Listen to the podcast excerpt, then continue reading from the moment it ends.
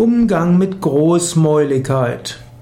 Es kann sein, dass du mit jemandem zu tun hast, der äh, großer Angeber ist, alles Mögliche behauptet, was er kann.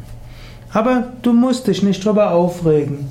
Die Erfahrung wird zeigen, hat er recht oder nicht recht. Im Zweifelsfall triff Vereinbarungen, was er tun soll und was du, was du tun wirst. Und dann wirst du sehen, kann er seine Versprechen erfüllen oder nicht? Lass dich nicht blenden durch Großmäuligkeit, aber rege dich auch nicht zu sehr auf.